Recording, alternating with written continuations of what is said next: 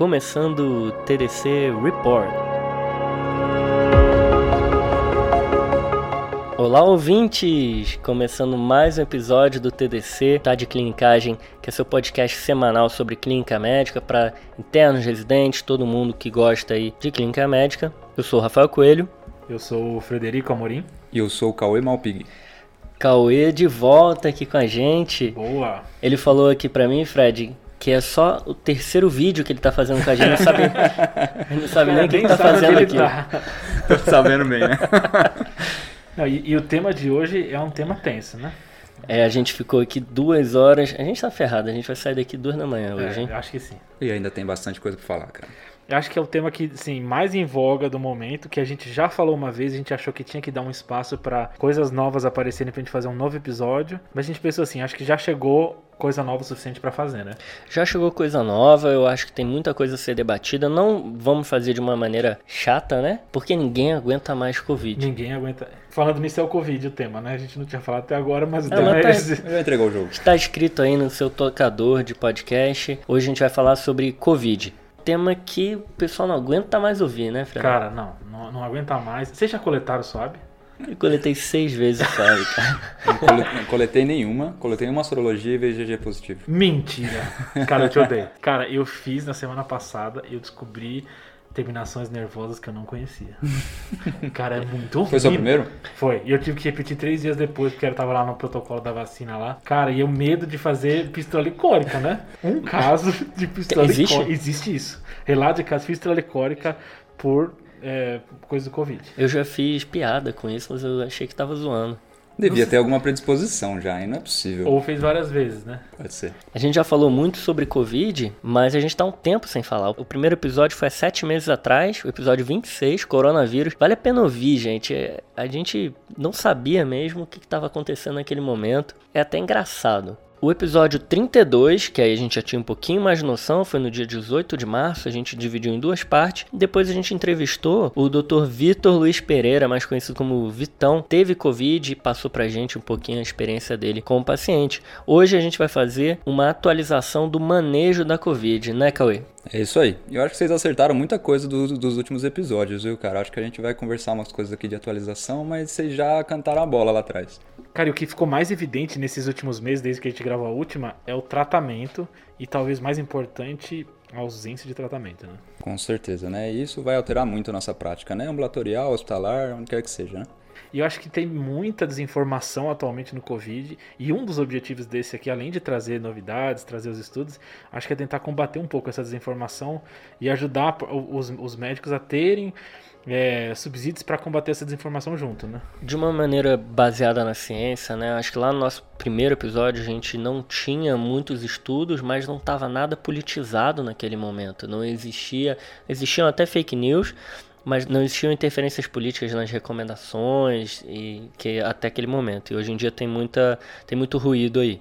aí eu vou começar falando um pouquinho sobre os testes diagnósticos. Legal. PCR, antígeno, sorologia, cultura viral. Vou falar de um surpresa aí. Opa. Aí depois a gente vai falar um pouquinho do tratamento ambulatorial. Aí vamos falar um pouquinho também de isolamento, quando suspender isolamento de paciente, contato, etc. E aí passando para o tratamento hospitalar. E no final, o pós-Covid. O famoso Covid longo, é isso? O long Covid? Long Covid, é, síndrome pós-Covid, pós Covid, COVID agudo, já, né? crônico, tem um monte de nome. Bora começar então? Vamos lá. Acho que a primeira coisa importante para a gente levantar de atualização aqui é, os testes diagnósticos de Covid, né? Então, acho que a parte de sorologia, PCR, etc., a gente amadureceu bastante desde então. E agora tem toda uma ciência de quando pedir, onde pedir, etc., né? Então, falando sobre os testes para Covid, a gente tem algumas opções de teste diagnóstico, mas acho que a primeira coisa que a gente tem que pontuar aqui no início é que o teste que confirma a Covid, o melhor teste que a gente tem até agora, é a pesquisa do RNA da Covid, que na maioria das vezes a gente chama de PCR. Existem outras técnicas, né, que é do NAAT, que são técnicas de amplificação nucleica, mas quando eu falar PCR aqui, eu acho que eu estou falando de uma maneira mais didática, assim, para a gente incluir todas essas técnicas, tá bom? É, esse teste é o famoso teste do SWAB. Por que, que a gente chama de teste do SWAB? Basicamente, é, a gente vai aonde o vírus está, a gente tira ali aquela amostra e a gente tenta achar o RNA daquele vírus. Por isso a gente usa o swab. E o vírus está onde? Nas vias aéreas, superiores e inferiores, tá bom? Então é que nem aquele paciente que tem gonococo, que a gente comentou no episódio de IST, que você tem que ir aonde ele está. A gente tem é, uma discussão grande ainda na literatura da onde você faz, qual é o melhor lugar. É, existem algumas divergências, mas basicamente o CDC, é, o IDSA e as sociedades aqui brasileiras recomendam que você pode fazer o swab nasofaríngeo.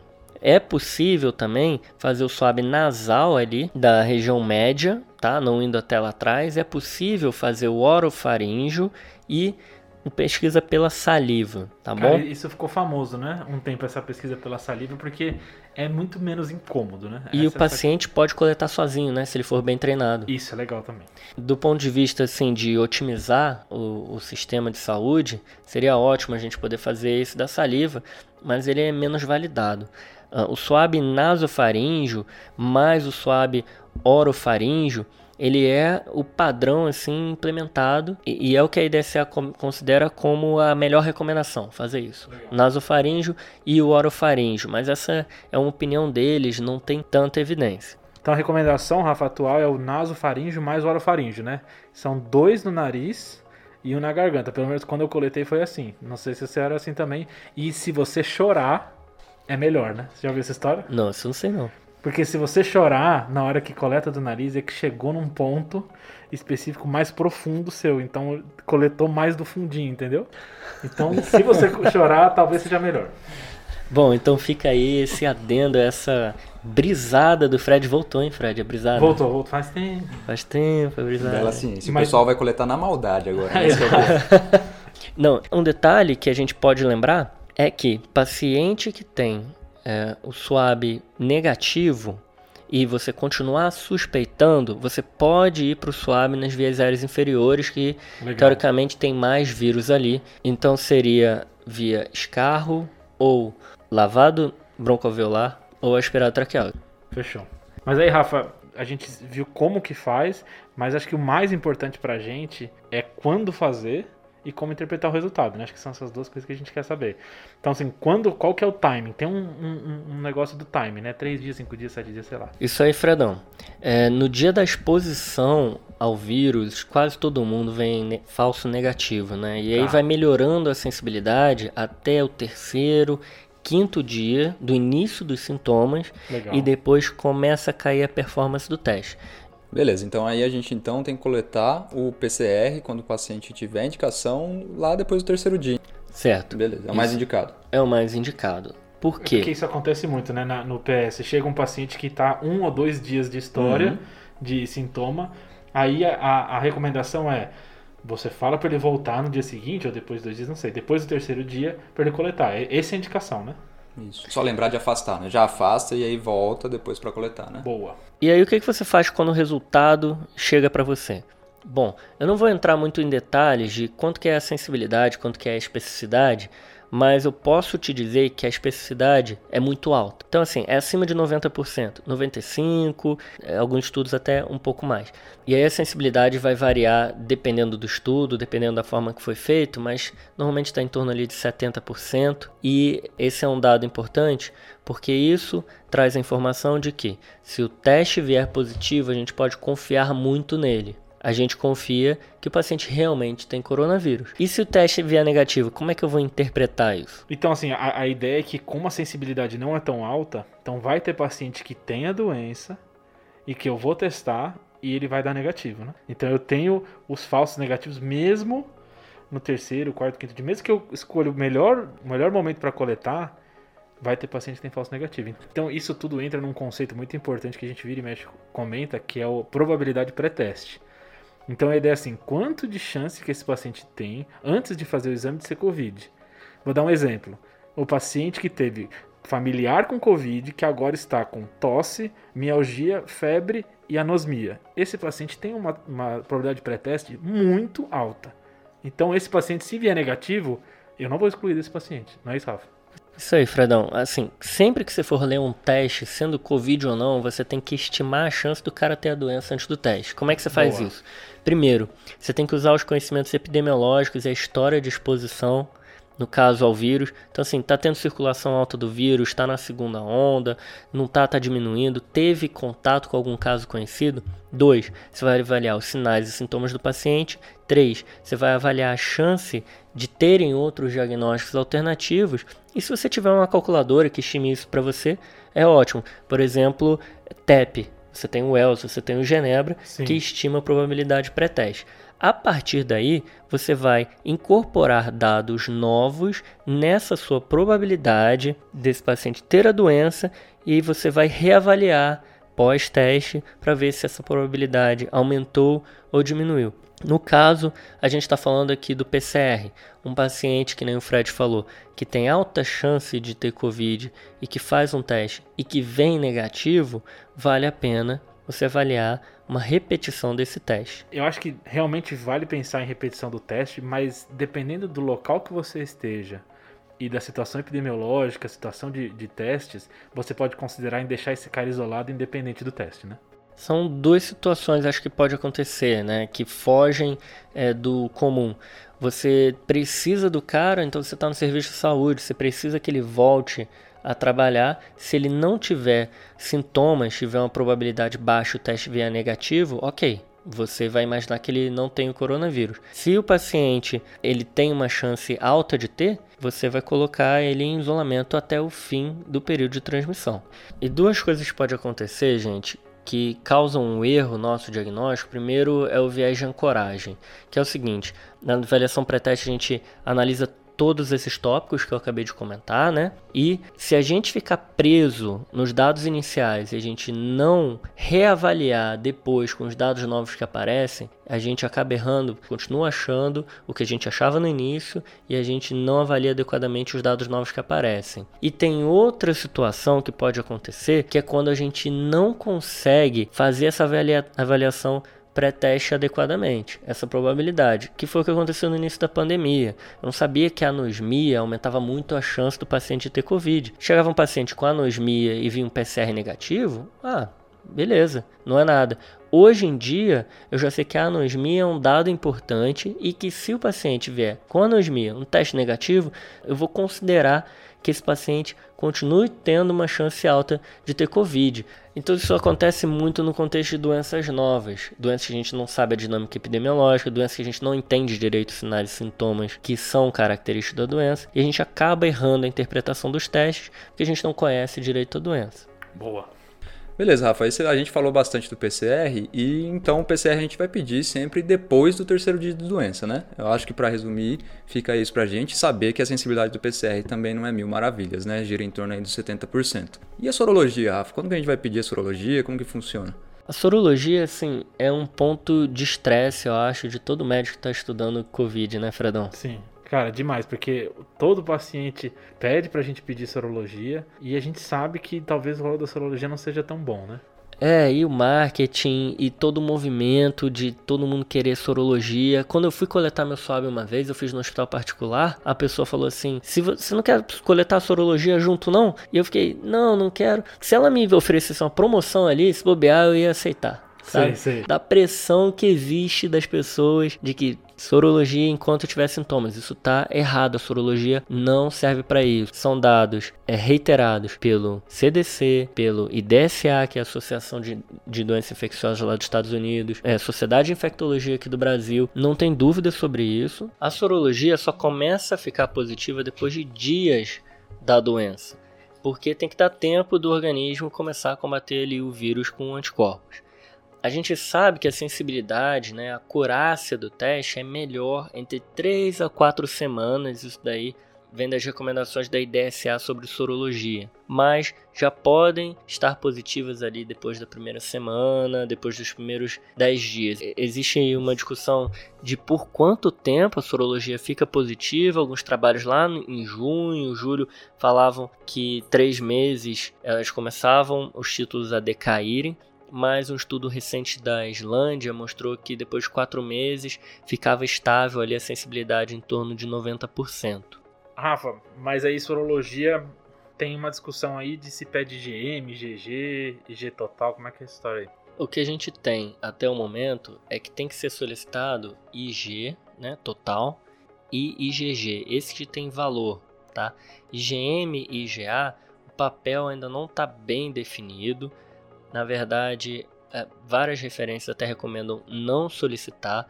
O IDSA fala que não vale a pena fazer aquela dobradinha IgM e IgG para ver se a infecção é recente, se é uma infecção é, mais antiga, que nem a gente faz com toxoplasmose, que não existe evidência de a gente fazer isso na Covid. Então é IG total, IgG, dias depois da doença e melhor a curar-se ali entre 3 a 4 semanas. Mas aí qual que seria então o cenário clínico para eu pedir? Não serve para a gente ver se o paciente está imune, não serve para a gente ver se o paciente que está com sintomas tem a doença. O papel dos anticorpos da sorologia é a gente avaliar retrospectivamente se esse paciente pode ter tido coronavírus. É legal, Rafa, que você falou de imune, porque acho que tem uma confusão muito grande de o papel de pedir IgM e IgG nas doenças, né? Porque normalmente a gente pede por dois motivos. Um dos motivos eu avalio contato e o outro motivo eu avalio imunidade. No caso do Covid, a gente ainda não sabe o que um conceito que a gente chama de correlato de imunidade, ou seja, é, anticorpo representa imunidade e se sim, quanto. Então, para isso, a gente não vai pedir porque a gente ainda não sabe. Então, a gente está pedindo a sorologia como marcador de contato. É que nem a gente faz com sífilis, por exemplo. A gente não vê que o cara está imune com sífilis porque tem a sorologia positiva para sífilis. Então, a gente está usando como contato por enquanto. Bacana, Fernão. E aí, só reforçar um contato tardio, né? Porque não tem valor a gente pedir IgM, então, nos primeiros dias de doença, para a gente avaliar contato ou avaliar sintomas de paciente que são sugestivos, né? Só para reforçar. Boa. E aí, já que você falou de imunidade, é, eu queria comentar: tem um cara chamado Eric Feigl Ding, é F-E-I-G-L Ding. Esse cara é um epidemiologista de Harvard que ele fez um tutorial, mais ou menos em novembro, uma thread que falando sobre testes que avaliariam imunidade na COVID. Então são testes em células T, tá? Esses testes estão sendo desenvolvidos e as células T é, persistiriam por mais tempo e seriam esses os testes com propósito para ver se está imune ou não. Esse teste ainda está esperando a aprovação do FDA, mas já tem um que foi criado e vale a pena dar uma olhada, ficar de olho para os próximos meses aí que talvez apareça no mercado. Ah, fez o que você tá falando é aquela ideia de eu medir a resposta celular ao Covid, né? Isso. Que eles já tentam fazer nos, nos estudos de vacina, mas a ideia aí seria ter um, um teste comercial para fazer isso, né? Exatamente, a gente ainda não tem nenhum no mercado até agora. Pô, gente, e aí só reforçando a questão da imunidade, né? Lembrar que hoje, no dia que a gente está gravando, a gente tem o primeiro caso de reinfecção confirmado aqui no Brasil, né? Então a gente vê realmente que a, o terreno ainda está meio incerto, a gente não sabe quanto tempo dura essa imunidade, a gente sabe que o IgG fica positivo ali por um tempo também, mas a gente não sabe ainda em que terreno que a gente está pisando, né? Já que você está falando disso, Cauê, a gente está gravando aqui meia-noite do dia 11 de dezembro de 2020. O Pedrão não ia ter deixado passar isso na apresentação, foi mal. Mas é só para o pessoal se situar mais para frente aí. É isso que você falou de reinfecção é importante, porque a gente já não pode mais pensar que um paciente que já teve Covid, se tiver algum quadro suspeito, ele não vai ter agora, né? Eu acho que isso pode, a gente pode pensar que isso diminui a probabilidade dele de ter, mas ele ainda pode ter uma reinfecção. A gente já tá vendo reinfecção por aí e tem uma discussão que isso talvez seja um evento raro, né? A gente tem poucas reinfecções comprovadas, mas aí tem uma discussão sobre isso que é o seguinte: para eu comprovar que um cara é reinfectado, eu tenho que pegar o primeiro PCR dele, fazer toda a avaliação genética, Aí eu pego o segundo PCR dele, faço toda a avaliação genética e mostro que é um vírus diferente. Quem que consegue Entendi. fazer isso? Difícil, né? É, ninguém. E lembrando que a gente não vai falar de vacina nesse episódio, porque a gente escolheu fazer um episódio só de vacina para lançar no começo de janeiro, que acho que vai ter outras informações juntos. Vai ser a isso. hora de falar de vacina. Outro teste que existe é o teste do antígeno do, da Covid, que é mais rápido do que o PCR, mais rápido de se fazer, tem poucos estudos, é, ele é menos sensível que o PCR e você pode até usar se não tiver o PCR, porque além de rápido ele é mais barato. Você coleta também por suave de via aérea superior, mas a utilidade dele é limitada, porque se ele vier negativo e eu continuar achando que o paciente tem Covid, eu vou ter que confirmar com um suave PCR. Mas se ele vier positivo, confirma a doença. E aí, Rafa, acabou os testes? Por enquanto, sim. Tem um que chama cultura viral, tá? Dá para cultivar o vírus, mas você sabe por que, que não faz, né? Porque pode se tornar uma arma biológica. Então, só em casos de pesquisa, a gente não pede no dia a dia. Deixa quieto. Cultura viral não. Beleza, Rafa. Então, fiz o diagnóstico com PCR. Acho que agora o Cauê vai brilhar no tratamento do Covid. Vamos falar, né? Eu acho que vamos entrar numa parte mais polêmica ainda, né? Parte fácil, né? É. Que ficou pra você. Como é que é Vai ser- dessa expressão? Elefante? Não tem um negócio assim? Elefante branco, né? No Elefante armário? branco, elefante Elefante no na- armário. Não? no quarto. Elephant in the room. Eu acho que é esse. É mesmo. isso, né? Ah, não tem. Brasileiro é elefante branco. O elefante branco. Ah, não sei nem que é elefante Elefante branco. branco é obra que. Bom, vai lá.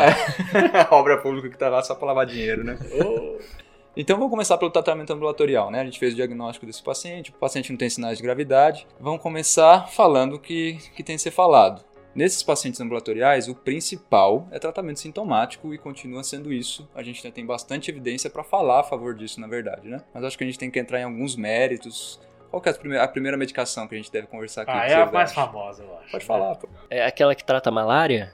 Acho que é essa mesmo, né? Acho que a gente tem que falar da cloroquina e da hidroxicloroquina primeiro, Eu né? vou repetir, né? Trata malária. E Lupus. continua tratando malária. Mas é, né?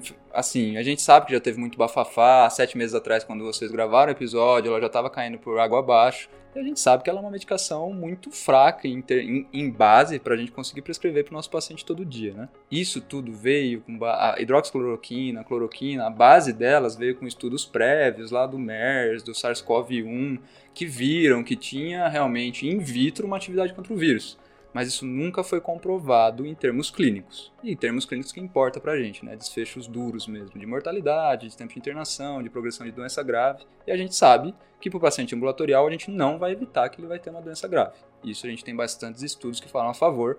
Eu acho que não vale a pena a gente citar tantos estudos, a gente vai deixar as referências para vocês, mas a gente já pode dizer que a hidroxicloroquina ela não serve para profilaxia pré-exposição, ela não serve para profilaxia pós-exposição, ela não serve para diminuir carga viral e ela não serve para evitar a progressão de doença. Eu acho que esse é um ponto importante, Cauê, porque essa medicação talvez seja, na história da medicina, uma das que mais se comprovou que não funciona para um determinado fim. Teve muito estudo com a hidroxicloroquina e que, se não fosse a pressão externa que existiu, acho que esses estudos nem teriam sido continuados ou então se alongado por tanto tempo.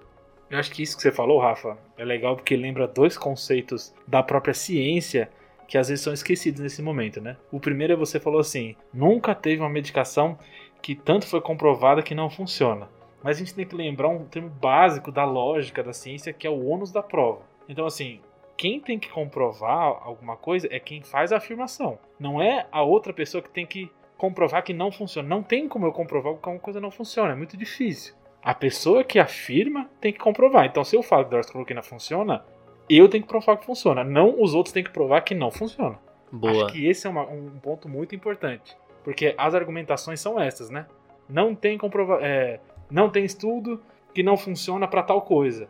Mas isso não é argumento para nada. Eu posso dizer que é, tomar chá de alho funciona para Covid. Você vai ter que provar para mim que, não- que tomar chá de alho não É, funciona. E Não ficar tem usando como. máscara depois chá de alho deve ser difícil, né? Exato. É, exatamente, né? A gente, a gente não tem que fazer essa contraprova. Tem estudos que também eh, mostraram o aumento de efeito adverso associado à hidroxicloroquina, né? Aí principalmente efeitos cardíacos associados ao prolongamento de QT, né? Isso infelizmente gera morte e a gente já observou isso nesses demais estudos, né? E eu fiquei sabendo de uma prova aí que botou um paciente que usava hidroxicloroquina e fez um torsades. Opa. Alguém me contou isso aí. O cara deu uma alfinetada pela prova, né? Deu uma alfinetada, muito bem alfinetada. E acho que ter sido uma prova bem feita, viu? Acho que o segundo conceito importante que, que a hidroxicloroquina traz é que as pessoas tomaram estudos in vitro como verdade. E na verdade, estudos in vitro poucas vezes se comprovam como estudos clínicos. Então, muito, muito das, das coisas que a gente testa in vitro que está certo não se, não se reafirmam em estudos clínicos.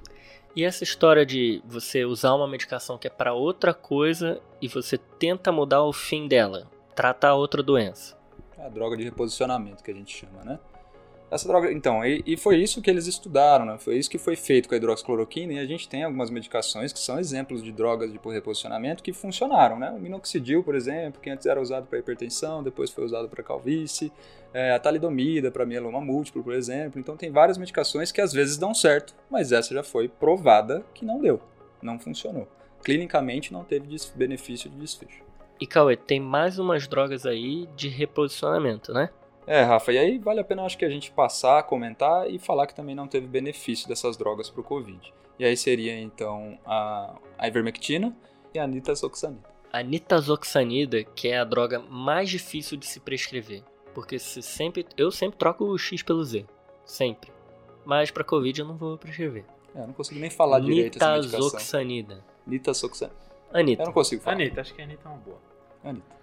Tem até uma discussão o quanto que vale, se tiver uma nova doença, uma nova pandemia, algo do gênero, fazer esse investimento todo que teve em drogas de repropósito, né? Quanto que a gente gastou para fazer um estudo para cloroquina, ivermectina, é, nitazoxanida, será que se a gente tivesse usado esse dinheiro para outros tipos de estudo não seria melhor? Então, qual que é a probabilidade pré-teste disso funcionar, uma droga de propósito, né? Talvez seja baixa. Esses exemplos que você usou, normalmente a gente achava o efeito da doença durante o tratamento, né? Uhum, sim. Então a gente achava que o paciente que tomava o Viagra para hipertensão tinha ereção. E gente via como efeito colateral. Exato, né? Uhum. É diferente de eu fazer um teste in vitro, jogar um monte de coisa lá e ver, putz, será que vai sim. funcionar? Então fica essa dúvida aí no ar. E é só uma transposição. A ivermectina, por exemplo, pelo que a gente vê, foi justamente isso. Foi também testada in vitro. E in vitro mesmo, a gente via que a dose da ivermectina necessária para inibir o vírus era muito alta. Muito mais do que a gente poderia fazer em uma concentração sérica. Exato. Então não tinha que fazer nem fazer essa transposição. Boa. E aí, Cauê, tem um negócio importante que é assim, a gente precisa evitar a iatrogenia. Teve muita gente que tomou essas medicações porque ah, a chance de fazer um mal é muito baixa a gente tem movimentos na medicina hoje em dia, Slow Medicine, Choose Wisely, que justamente é, afirmam que é, essa não é a melhor maneira da gente agir, porque qualquer medicação, qualquer intervenção pode causar uma iatrogenia, pode causar um mal para o paciente. Então não é porque a ivermectina tem uma chance muito baixa de fazer um mal que você vai ficar prescrevendo para todo mundo, porque vai ter aquela pessoa que vai sofrer as consequências. É, e aí, gente, a gente tem algum, algumas, algumas terapias que, que infelizmente a gente não tem muitos estudos sobre, a gente tem dados muito limitados. Uma delas são os anticorpos monoclonais para o coronavírus, né? São os nomes um pouquinho difíceis, vou tentar falar aqui, que é o Banlanivimab e o Casivi, Casirivimab Indevimab, tá? Isso são, anti, é, são anticorpos monoclonais que o FDA aprovou em caráter de urgência para usar em pacientes de alto risco, os pacientes adultos e que têm doença leve ou moderada ou seja, no quesito mais ambulatorial mesmo. Ainda estudos um pouco limitados, com desfechos não clinicamente importantes, como progressão de doença e hospitalização. Ainda não sabemos muito bem ao certo qual é o valor disso. Porque a complexidade tecnológica para ter isso é muito alta, né? Então acho que não vai chegar no nosso dia a dia, mas isso. talvez se fosse uma droga mais simples, esse tipo de droga a gente tomaria uma decisão compartilhada com o paciente, porque a gente não tem certeza se funciona ou não, porque ainda não tem estudo suficiente. Com certeza. Se fosse acessível, seria uma coisa para ser conversada mesmo com o paciente. E aí, mais um quesito aqui, muito mais será muito mais usado em ensaios clínicos por enquanto. Legal. Boa. E aí temos então um grupo de medicação que ainda a gente não tem evidência sobre no uso para pacientes com coronavírus, que é o zinco e a vitamina D, e também não tem indicação de prescrever no momento. Boa. E aí eu vou entrar num quesito meio polêmico, que eu vou até pedir a opinião de vocês, porque isso aqui é muito mais minha opinião, Tá. Mas é azitromicina, né? Um ah, antibiótico para pneumonia viral. O que, que, que, vocês costumam fazer isso na prática de vocês? Como que vocês costumam administrar? Ah, eu gosto muito da azitromicina, sabe? Gosto muito da azitromicina, eu tô falando no contexto geral. A gente já fez até post no Instagram sobre o efeito imunomodulatório da azitromicina e da claritromicina. Mas, para mim, no contexto do Covid, só serve se você tiver evidência de que o paciente tem uma infecção bacteriana junto a ação da Astro contra o Covid, não, né? O que, que vocês acham? Cara, eu, eu, eu, acho que tem dois cenários principais da azitromicina. Um deles é chega um paciente com um quadro que parece uma pneumonia, que eu ainda não sei se é viral ou bacteriana, faço uma suspeita de pneumonia bacteriana e inicio a azitromicina pensando nessa pneumonia até sair o resultado. Nesse contexto, eu acho que é discutível, eu acho que em alguns momentos isso pode ser válido. O outro é, veio o Covid positivo e eu inicio a azitromicina. Esse a gente já sabe que não funciona também com estudos, né? Isso, isso aí, Fred. Então, já tiveram estudos também para avaliar a azitromicina no COVID, né, na pneumonia viral com COVID, e a gente sabe que também não teve alteração de desfecho clínico importante, progressão de doença, internação e por aí vai. O que a gente tem é, muita gente prescreve azitromicina, tanto pensando aí nesse, nesse potencial efeito dela no COVID, que a gente já sabe que não tem, mas também pensando que na maioria das vezes tem uma pneumonia bacteriana associada. E já tem levantamentos que mostram que a taxa de pneumonia bacteriana associada ao COVID é em torno de 10%. Então, se você prescreveu com uma certa incerteza se tem uma pneumonia bacteriana ou não, possivelmente você está errando. Então, mas depende muito mais do raciocínio clínico, de você perceber aquele paciente que realmente está evoluindo, talvez com uma piora depois da melhora da, do, do, quadro febril, do quadro respiratório inicial, e que aí ele tem uma piora aguda mesmo ou aquele paciente que tem uma clínica mais florida, uma consolidação no raio-x, parecendo uma pneumonia lobar, aí esses pacientes parece que se beneficiam mais da azitromicina. Mas que poderia ser outros antibióticos também, Sim, né? também. Pode ser qualquer outro antibiótico, porque a azitromicina só entra no que existe se é mais prescrita mesmo.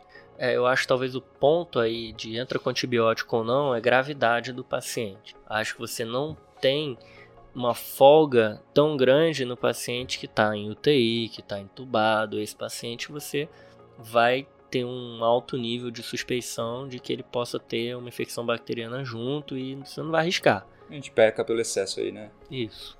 É, é engraçado que a gente tem comparação com a influenza, né? E teve a ideia que em 1918, quando teve a grande pandemia da gripe espanhola, a maioria dos casos graves era por causa de pneumonia bacteriana secundária, e aí morria muito jovem nessa época, né? E até tem relatos recentes de outras pandemias, de epidemias de influenza recentes, onde tinha mais pneumonia, principalmente por estáfilo, pós-infecção. E parece que o Covid não segue essa linha, né? Exato. Parece que não tem tanta infecção pós, né? É isso aí. Pelo, pelos levantamentos que a gente tem, realmente é uma taxa menor de infecção bacteriana secundária. Tanto a nível ambulatorial quanto a nível hospitalar.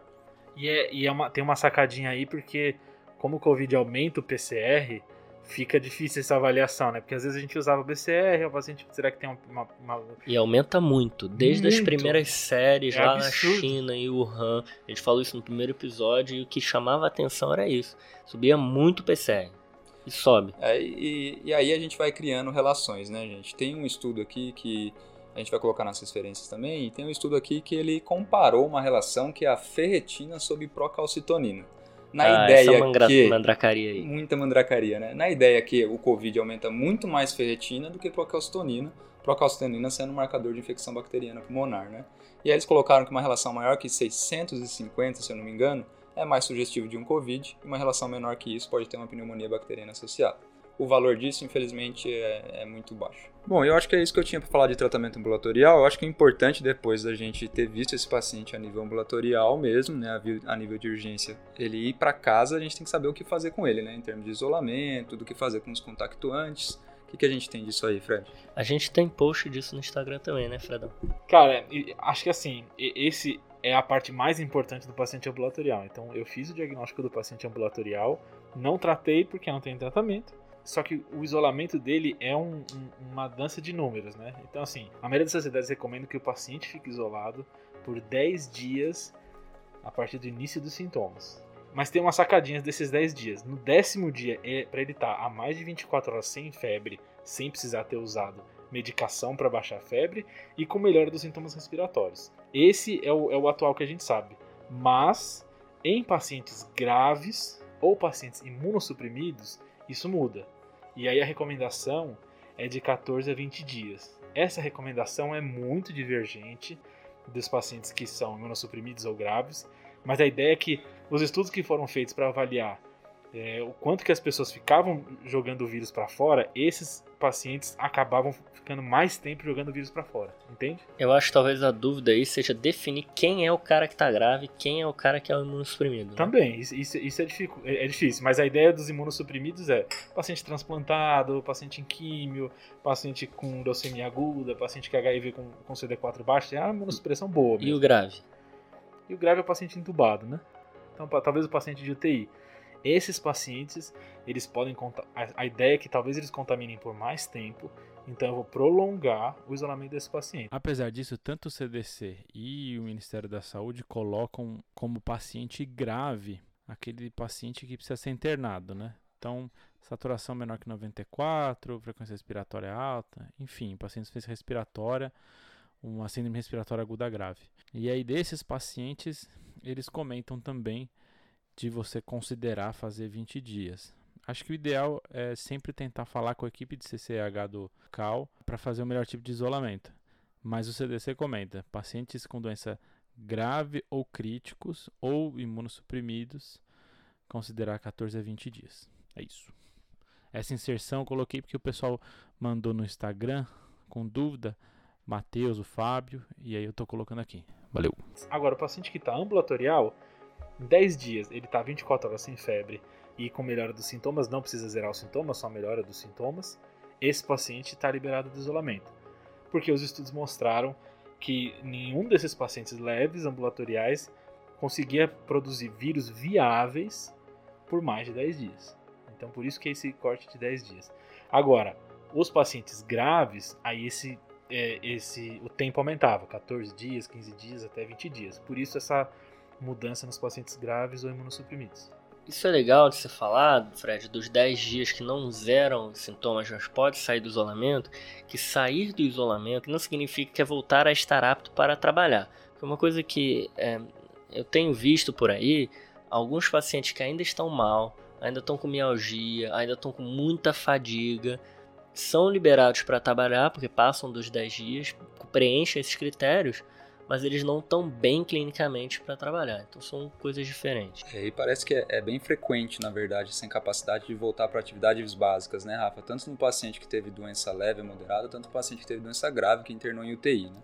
Outra coisa legal, Fred, de comentar, que você comentou que o vírus continua ali, mas não está viável para infectar, né? Isso. São restos virais, mais ou menos.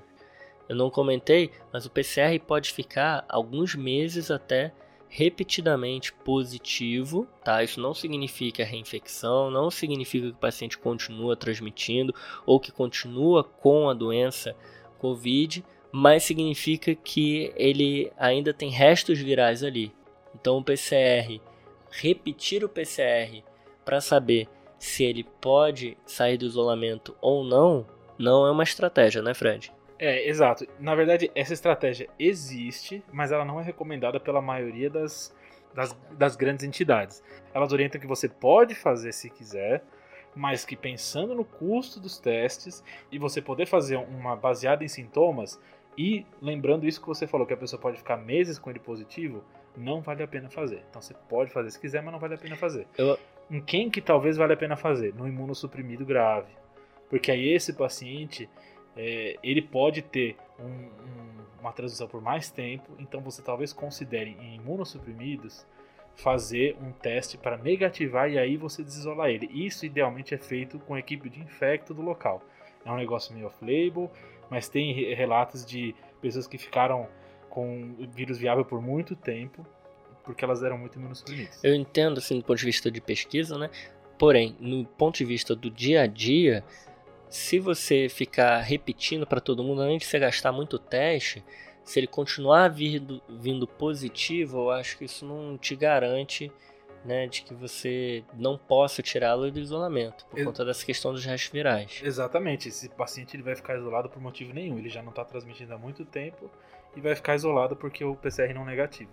E aí a última coisa que eu queria falar disso é porque tem uma segunda coisa que a gente tem que lembrar de fazer em consultas, que é perguntar os contatos desse paciente. Então, quem são os contatos desse, de, próximos desse paciente para ver se eles precisam ser isolados ou não. Então, qual é a recomendação atual?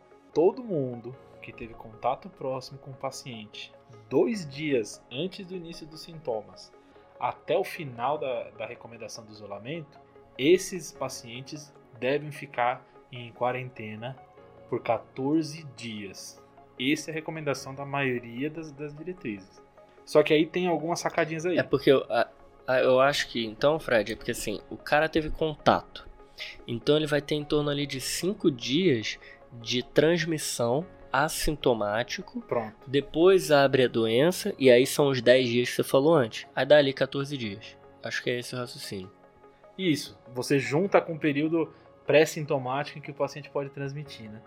Então, esse paciente idealmente ele fica 14 dias, mas eu posso tentar diminuir para 10 dias, aceitando uma chance de contaminação de 1%, ou eu diminuo para 7 dias, sendo que no sétimo dia eu faço um teste.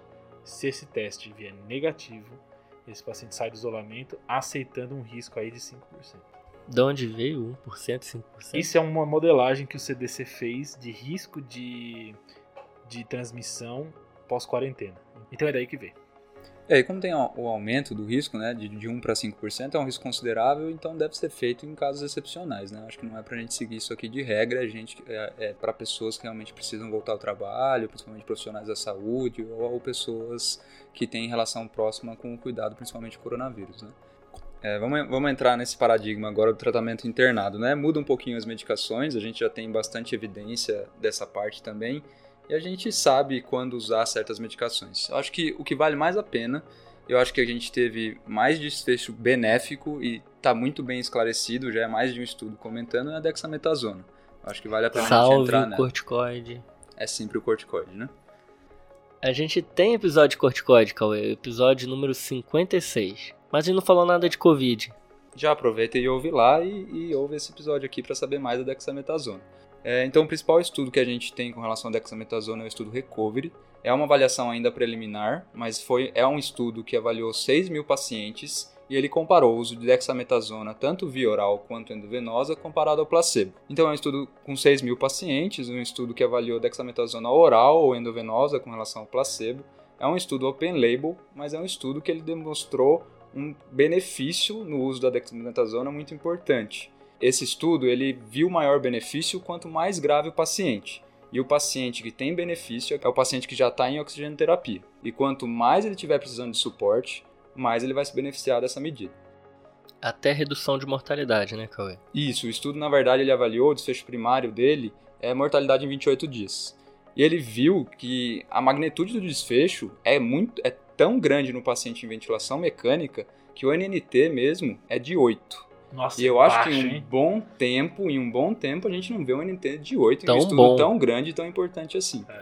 Esse resultado foi tão importante, né? Porque esse estudo de recovery é um estudo bem grande, com vários braços de outros tratamentos, né?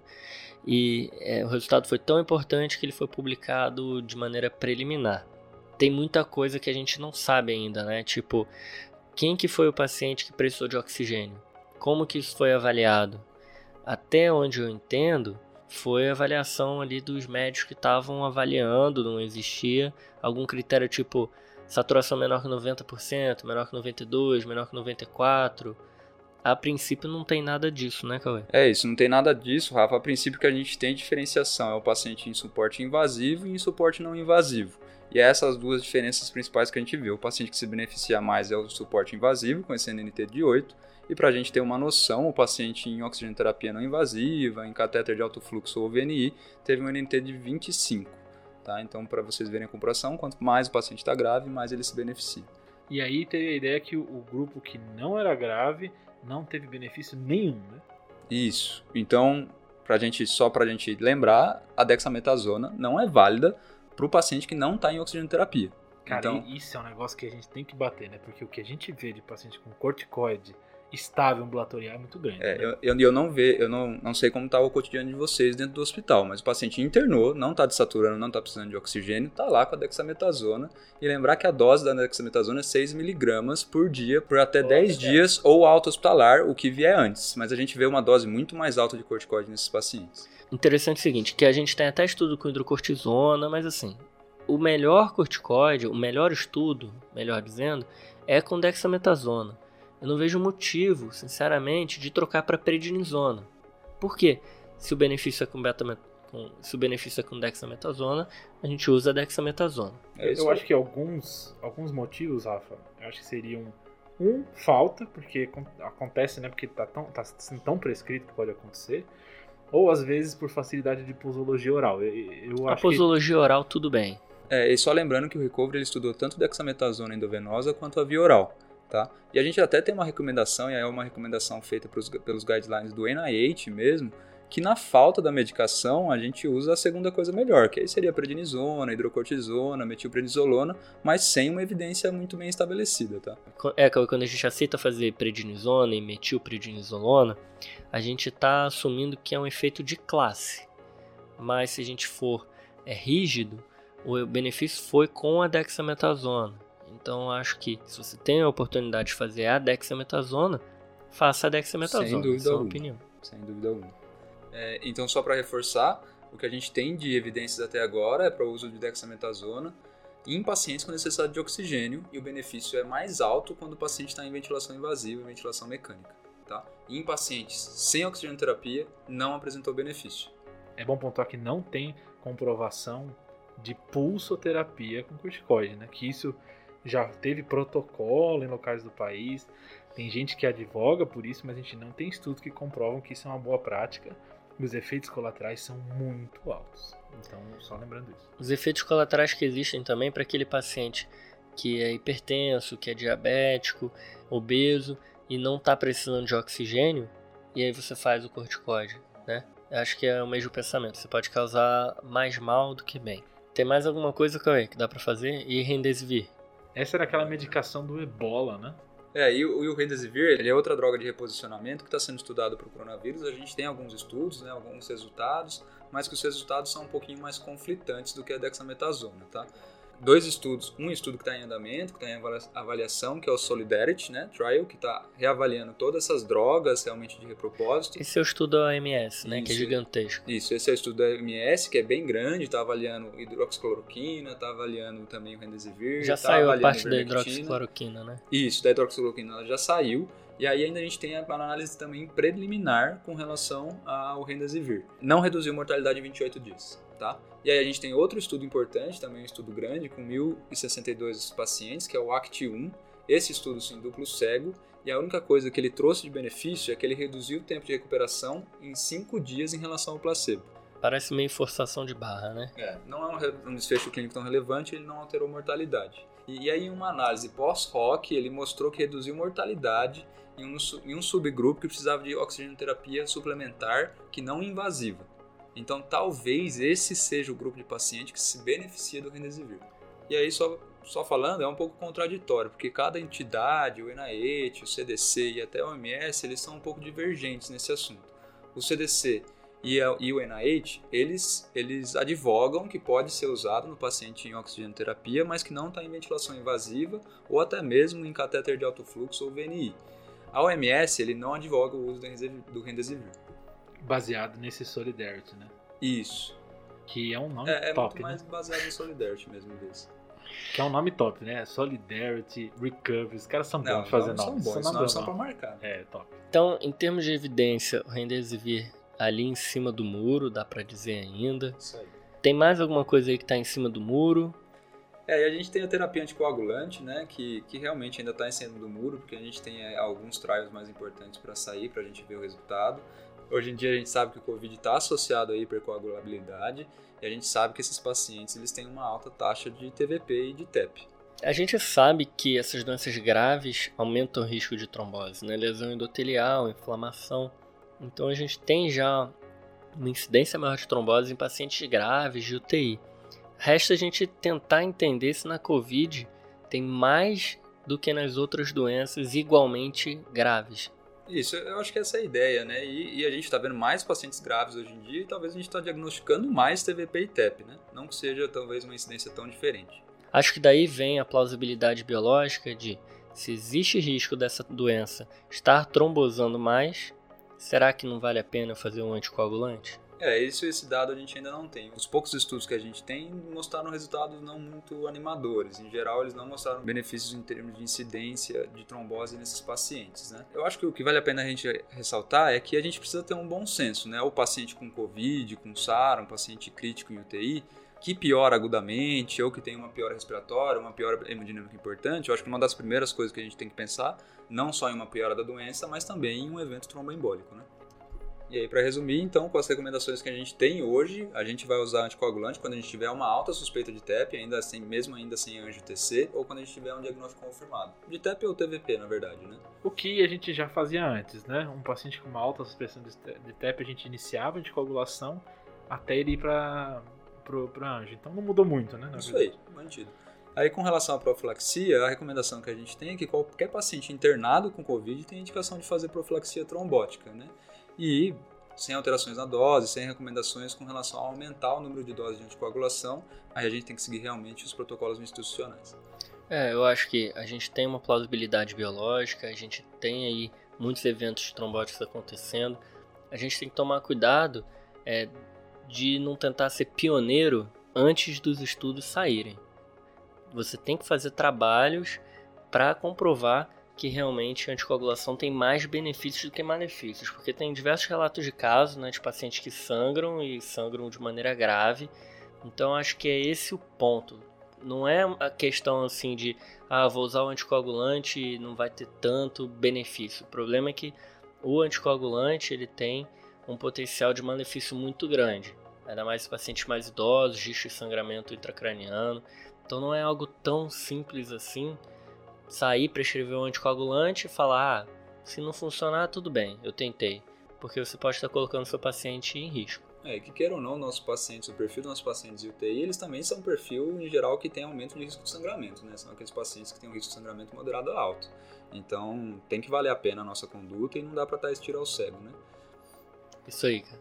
É, acho que a gente está aguardando informações sobre isso, né? Tem trials rolando sobre paciente chega com Covid anticoagulo pleno, paciente com Covid é, profilaxia precisa ser é, melhor ou não, eu rastreio em todo mundo, eu deixo anticoagulante para casa, eu vejo por dedímero, isso tudo a gente não tem resposta ainda. Então, a, o ideal seria esperar, né? Isso aí. Então, anticoagulante ainda em cima do muro, faltam evidências robustas, a gente vai utilizar as mesmas doses de profilaxia e a gente vai anticoagular quem a gente suspeita que tenha TEP ou, te, ou TVP. Nada mudou. Alguma coisa para imunomoduladores, Cauê? Aí com relação aos imunomoduladores, eu acho que principalmente os inibidores do IL-6, né, que a gente vê o tocilizumab, a gente já teve alguns estudos correndo, mas realmente aqui também nem nada promissor para a gente, nenhum desfecho clínico importante, tá? Plasma convalescente? Também sem evidência que funciona. Pô, esse eu tive fé. Esse eu tava com fé. É, Remdesivir e esse eu acreditava também. Ó, só para só pra não mentir, tem um estudo da China com 103 pacientes que observou que aumentou o clearance viral, mas sem desfecho de mortalidade. Não, 103, 103 pacientes. Mas esse daí pra mim não serve, não. mas é isso aí, não tem, também não tem benefício clínico. Então, para resumir, tratamento farmacológico. Corticoide, especialmente dexametasona para pacientes eh, com necessidade de oxigenoterapia e quanto mais grave, melhor o benefício. Drogas de repropósito, em geral, sem evidência ou com evidência de que não funciona. imunomoduladores a mesma coisa. Anticoagulantes ainda está aí, não, não, sabemos. Isso aí. Isso de, de tratamento farmacológico. Mas e de tratamento não farmacológico? Então vamos lá, eu acho que teve bastante coisa nesse quesito que mudou de sete meses para cá. Infelizmente, não com evidências muito boas, eu acho que aqui muito mais opiniões e recomendações das grandes sociedades, né? Acho que a primeira coisa que eu acho que vale a pena a gente pontuar é a prona acordado. É uma coisa que a gente vê. Cara, isso é top demais, cara. Eu também. É fácil de muito fazer, interessante. Né? É fácil de fazer. O que a gente tem de estudo é que não evita intubação, tá, gente? Mas melhora pontualmente, melhora a oxigenação e melhora a sintomatologia do paciente. Então, um paciente que está com necessidade de uso de oxigênio, não é aquele paciente que está com uma evolução rápida, e é um paciente que está bastante sintomático, apesar de dessa evolução, a gente pode tentar prono acordado. Acho que vale a pena. Cara, é top porque esse. A primeira vez que eu vi isso, eu achei mágico isso. O cara prona, acordado e a oxigenação sobe na hora, cara. Um pouquinho depois, assim. Mas é fantástico isso. Mas lembrar é que. É fantástico, é fantástico. Assim, é, acho que a gente comentou isso nos outros episódios assim, experiências pessoais, assim, de saturação subindo 10%, é, né? É incrível. Isso. Eu tive uma experiência que não foi nem só saturação. O paciente teve uma melhora abrupta, assim, da dispneia dele. Tinha uma dispneia moderada, uma dispneia quase grave ali. A gente acabou pedindo vaga de UTI para o paciente, mas naquele meio tempo a gente pronou e ele ficou mais confortável. Acabou indo para UTI, mas pelo menos ele ficou confortável. E aí, só lembrando que o, o paciente que está muito grave, ele está muito dispneico, essa virada às vezes pode piorar a dispneia dele. Então isso, isso não é efeito que vai em todos os pacientes. Tem que tomar cuidado que o paciente quando prona pode ter uma piora da dispneia. Então tem que ficar do lado, né? Isso, Pronto. e a ideia é observação constante, mesmo esse paciente estando na enfermaria. Você tem que ver a evolução, porque a evolução do Covid nessas horas continua sendo rápida. Boa. É, eu acho que é um sinal de alerta, né? Chegou no plantão, assumiu, tem algum paciente que está sendo pronado porque está precisando por conta de hipoxemia, esse paciente você vai ficar de olho e provavelmente esse paciente vai evoluir mal, né? Isso. Cara, é engraçado você passar na enfermaria e todos os pacientes estão de bruços, né? É, é. muito estranho. É porque isso virou uma recomendação para todos, né? Porque, assim, sendo uma medida com baixa chance de causar malefício, as equipes da fisioterapia, as equipes médicas orientam isso, né? Dormir de barriga para baixo, ver se fica melhor ou não, se sentir melhor, continua fazendo isso todos os dias. É Mas a gente fácil, tem que né? diferenciar é, o paciente que está fazendo isso direto, né, por orientação geral, protocolar, do paciente que está fazendo aquilo porque ele está hipoxêmico e ele responde quando ele vira de barriga para baixo e ele melhora. Esse paciente aí talvez seja o mais grave que possa ir para o tubo nos próximos dias. Isso, é, nos próximos dias mesmo, né, Rafa? A gente sabe que a piora do Covid depois do, do sexto dia, do sétimo dia mais ou menos, mas lembrar que quando o paciente está em piora franca, ele tende a evoluir para intubação depois de dois dias, dois dias e meio. É, eu lembro, Rafa, quando a gente foi fazer os primeiros episódios, tinha essa ideia, não sei se você lembra disso, de chegou o paciente um pouco ruim, tubava precoce. Então, assim, Lembro. tinha uns pacientes que estavam no O2 é, catéter. Gente, que... Acho que naquela época, Fredão, tinha uma história de que, ah, se você entubasse logo, você prevenia que ficasse disseminando ali aquele paciente aerosolizando, porque estava fazendo VNI, catéter de alto fluxo, um monte de coisa. Então, mandava entubar logo. É isso aí, Rafa. Era preocupação com, com a equipe em geral, né, de transmissão, mas era uma preocupação com a evolução rápida da doença depois que o paciente começava a apresentar hipoxemia, né? Hoje a gente sabe que se a gente usar equipamento adequado não tem problema fazer uma EVNI e uma CAF para o paciente. É até uma medida é, incentivada, lógico, a depender do estado clínico do paciente, se ele estiver aceitando bem a CAF e a VNI. E, e tem alguma evidência, assim, de CAF e VNI prevenir tubo, algo do tipo? Então, aí o, o que a gente tem, Rafa, é que teve um estudo, mas foi um estudo pequeno, que mostrou que teve um benefício em termos de evolução para insuficiência respiratória e necessidade de intubação mecânica. Mas a maioria dos estudos, infelizmente, não mostrou esse benefício, não se confirmou, e temos até uma revisão sistemática desses pacientes que também não se confirmou esse benefício. Eu, eu acho que é importante a gente lembrar, então, que antes não fazia VNI de nenhum jeito, pelo medo de transmissão. Hoje a gente já conhece o vírus melhor, a gente já tem capacidade de fazer isso, só que o ideal é você fazer isso num ambiente que está todo mundo protegido para aerossol e, se possível, num local de pressão negativa. Esse é o ideal de fazer qualquer procedimento que aerosolize, incluindo o VNI. E aí, é, só para reforçar, apesar de a gente ver que não tem esse benefício de taxa de intubação, a gente sabe que a intubação é um procedimento que traz comorbidade junto, né? Traz infecção, traz Cara, demais, demais. Então a gente tem que ponderar, né? Quem que é o paciente que merece uma ventilação não invasiva e quem que é o paciente que merece uma ventilação invasiva de fato, né? Eu acho que os últimos anos assim da ventilação mecânica, principalmente com a experiência da Sara, né, era tudo bem, tá em ventilação, mas vamos ventilar ele o menos possível. Então, ventilação protetora, aí VNI. Vamos estudar formas do paciente não precisar ser entubado. VNI, o cateter de alto fluxo, que é algo super recente e que está sendo super aplicado na Covid. E provavelmente para os próximos anos, é, esse vai ser um campo de bastante estudo, né? Como evitar o paciente de ir para o tubo, porque ir para o tubo e ir para a ventilação mecânica faz mal. Então, beleza, pessoal, a gente falou do tratamento farmacológico e não farmacológico dos pacientes ambulatoriais e internados. Mas aí tem uma coisa, né? O paciente saiu do TI, ou ele está em casa, acabou o isolamento, acabou o Covid. Mas tem um pessoal que talvez não, né? A gente sabe que várias infecções virais têm sintomas que duram bastante tempo. Mononucleose infecciosa, por exemplo, aquela fadiga que fica várias semanas. Será que o Covid deixa sequelas e essas sequelas com quanto tempo nas pessoas? Existem algumas tentativas de, de estudar, existem algumas clínicas pós-Covid que estão publicando trabalhos, mas ainda são poucas coisas que saíram. E o que a gente vê é que realmente muitos pacientes continuam com muitos sintomas nos meses subsequentes.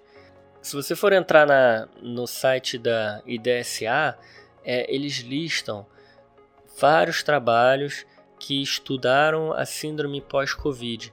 Então, são trabalhos pequenos, mas que indicam para gente que talvez os sintomas que fiquem mais tempo são fadiga, muita fadiga nas semanas seguintes, anosmia, que demora bastante para ir embora a anosmia, e dispneia.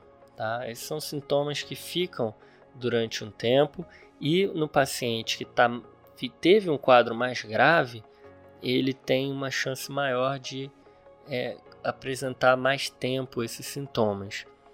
Uh, tem um trabalho que mostra que em 30 dias 68% dos pacientes mantiveram algum sintoma. Nesse trabalho, anosmia e a ageusia foram os mais comuns. Metade dos pacientes permaneceram com esses sintomas em 30 dias e depois, no fim do outro mês, ou seja, 60 dias do início dos sintomas, um terço permanecia com anosmia e a geosia. 30% em 60 dias continuou com dispneia e 40% com astenia. E essa persistência de sintomas também é maior nos pacientes mais idosos, não é só nos pacientes que tiveram quadros mais graves. A gente pode talvez extrapolar um pouquinho para a gente entender o impacto, o impacto social e econômico que a Covid vai ter nos próximos meses, se a gente entender um conceito que chama PIX. Vocês já ouviram falar nisso? Não é, não é, não tô falando de banco. Cara, eu ainda não fiz esse negócio do Pix, é, não sei como eu, funciona. Eu também não, também. cara, eu ainda fico faz, pagando eu tenho taxa. limitações com essas coisas tecnológicas, cara. não tem não, Cauê. Daqui você, eu que sou analfabeto. Não é o Pix PX, não. Agora é... o, o, Rafa vai explicar para todo mundo como fazer o seu Pix no seu banco. Começa aí, é Rafa. É mensagem todo dia, né? Já fez seu Pix, já fez seu Pix. O Pix que eu tô falando é síndrome pós-UTI. Essa é uma síndrome que ela é caracterizada por exacerbação de sintomas prévios ou novos sintomas após permanência em UTI. Aí você pode falar, ah, isso é muito amplo, né? Claro, o diagnóstico diferencial é doenças que o paciente já tinha, só que se os sintomas estiverem iguais a antes, não é PIX. E se tiverem sido exacerbados pelo quadro da UTI, dá para chamar que é uma síndrome pós-UTI. E aí são três grandes domínios, que é o domínio cognitivo, a gente tem evidência que os pacientes que ficam em UTI, que ficam entubados, que ficam usando droga vasoativa, que têm quadros graves, permanecem com déficits cognitivos, desenvolvem déficits cognitivos nos meses subsequentes. A gente tem variações dos trabalhos, mas assim, até 30% do, dos pacientes têm algum comprometimento de mini-mental, de MOCA, mini-cog, são testes que você pode fazer avaliação diagnóstica de alterações cognitivas. Tem um negócio de a sensação de cérebro nebuloso, né, que eles chamam de foggy brain ou brain fog. Brain assim. fog é que está sendo bem comum no COVID, inclusive, são muitos relatos. Também existe, aí eu falei que são três pilares, cognição foi o primeiro, segundo, a parte psiquiátrica. É muito comum o paciente desenvolver depressão e ansiedade. É como às vezes até um quadro de estresse pós-traumático mesmo. E isso é também muito frequente nas famílias dos pacientes. Então você vê como que é, esse cenário de tantos pacientes no Brasil, no mundo inteiro, indo para UTI, pode impactar no futuro a nossa sociedade. Vai ser muito complicado manejar isso.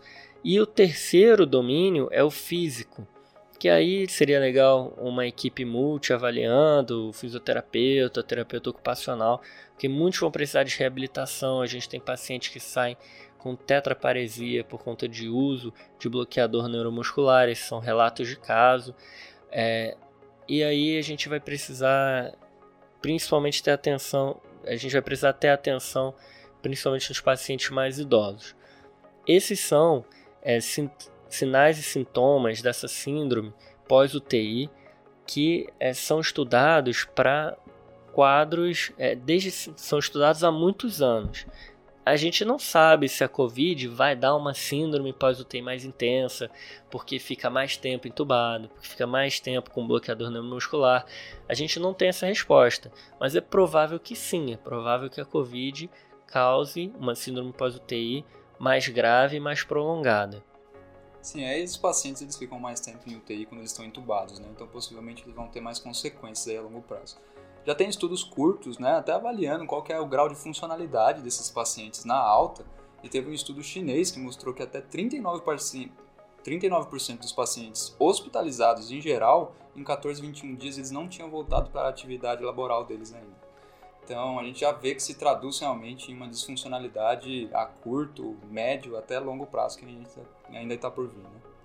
E com impacto econômico enorme.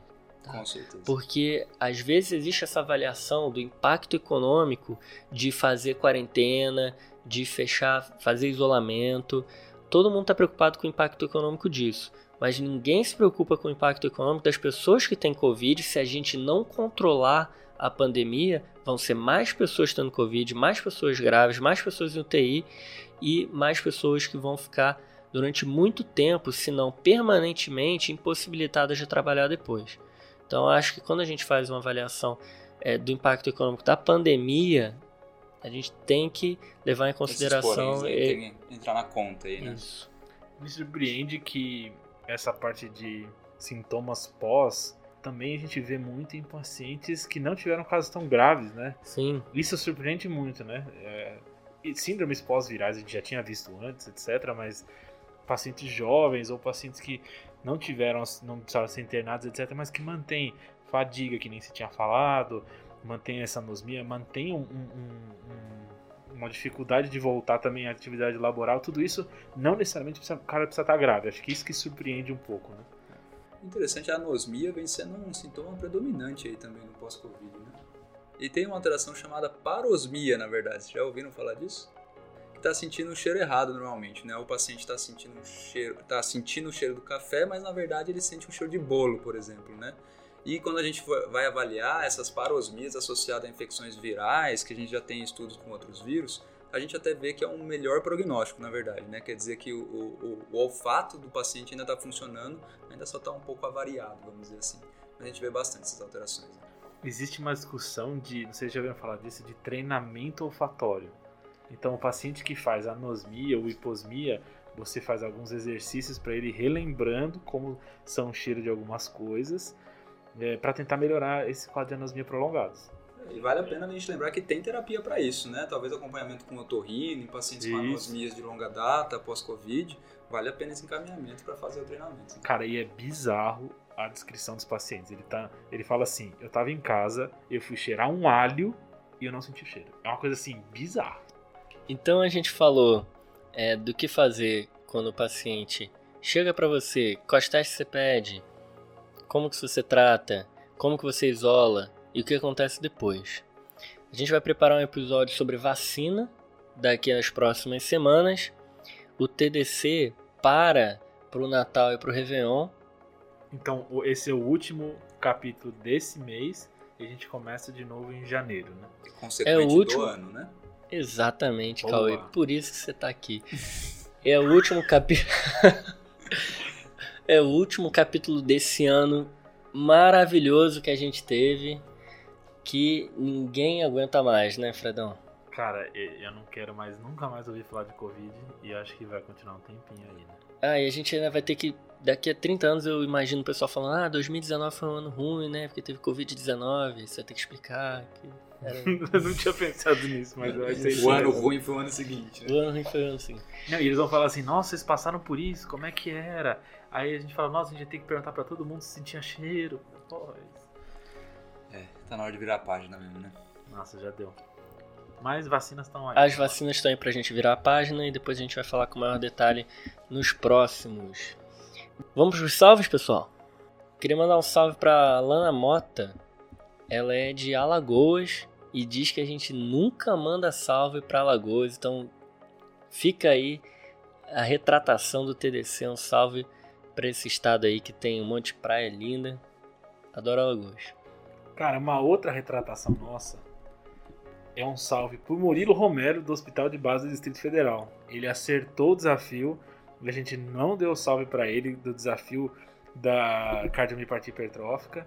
Então, um salve aí pro Murilo. Mandar um salve também pro Caio Bosqueto, da Universidade Federal de Juiz de Fora. Que a gente conhece um pessoal de lá, o pessoal sempre muito bom, viu? Um abraço para todo mundo. Boa. E o desafio qual que foi, Fredão? Porque o João fez um desafio aqui que. João Vitor fez um desafio de 5 minutos que a gente vai ter que repetir agora. Obrigado, João. então o desafio foi o seguinte: era uma paciente de 32 anos, com Renault, com esclerodactilia, com um, um fã positivo anticentroamérico, que chegava ao seu consultório com dispneia. E aí a dúvida é, qual é a causa da dispneia? Isso aí, Fredão. Então a resposta do desafio é esclerose sistêmica com hipertensão pulmonar secundária. É uma paciente que tem alguns componentes da síndrome CREST e tem o anticorpo anticentromérico que é o mais associado com hipertensão pulmonar. E aí, Rafa, alguém acertou? Quem acertou foi o Pedro Ávila, da UFRN, e a Vitória Ribeiro, da Universidade Federal do Sergipe. Um salve e um abraço para essa galera. E já que a gente falou muito de nariz, Fredão, qual é o seu desafio dessa semana? Cara, um desafio bem simples, tá? É um, a gente falou de anosmia, a gente falou de parosmia, mas tem uma alteração do olfato em que a pessoa sente cheiro de podre, cheiro de merda, cheiro de podre. Assim. Tem um nome essa alteração e a gente queria que a pessoa respondesse o nome dessa alteração e alguma coisa que causa. Tá Pode fácil. Ser? Tá fácil, tá fácil. É cocosmia? Não, né? Tá bom então. E com essa péssima piada, a gente finaliza esse péssimo ano. Mas a gente espera que tenha sido bom, pelo menos, o seu aprendizado, que a gente tenha feito parte aí de, de alguma coisa aí na sua formação e que isso possa, de alguma forma, também beneficiar seus pacientes. Obrigado pela audiência, obrigado por todas as mensagens no Instagram, no Twitter. E a gente fica muito feliz com a mobilização e com toda a participação nacional que o TDC está recebendo. Está sendo muito, muito bacana. Boa, Rafa. Então o TDC volta só em janeiro. Até lá, então, Feliz Natal e Feliz Ano Novo. Feliz Natal, Feliz Ano Novo, pessoal. Apesar de tudo, tomara que o ano que vem seja muito melhor para todos. Vai ser, vai ser, certamente vai ser melhor. E a gente tem novidades aí pro ano que vem. Fica a curiosidade. E é isso aí. Então foi isso, pessoal. Valeu, falou, falou, valeu, valeu, valeu, valeu. Esse podcast tem como objetivo educação médica. Não utilize como recomendação. Para isso, procure o seu médico.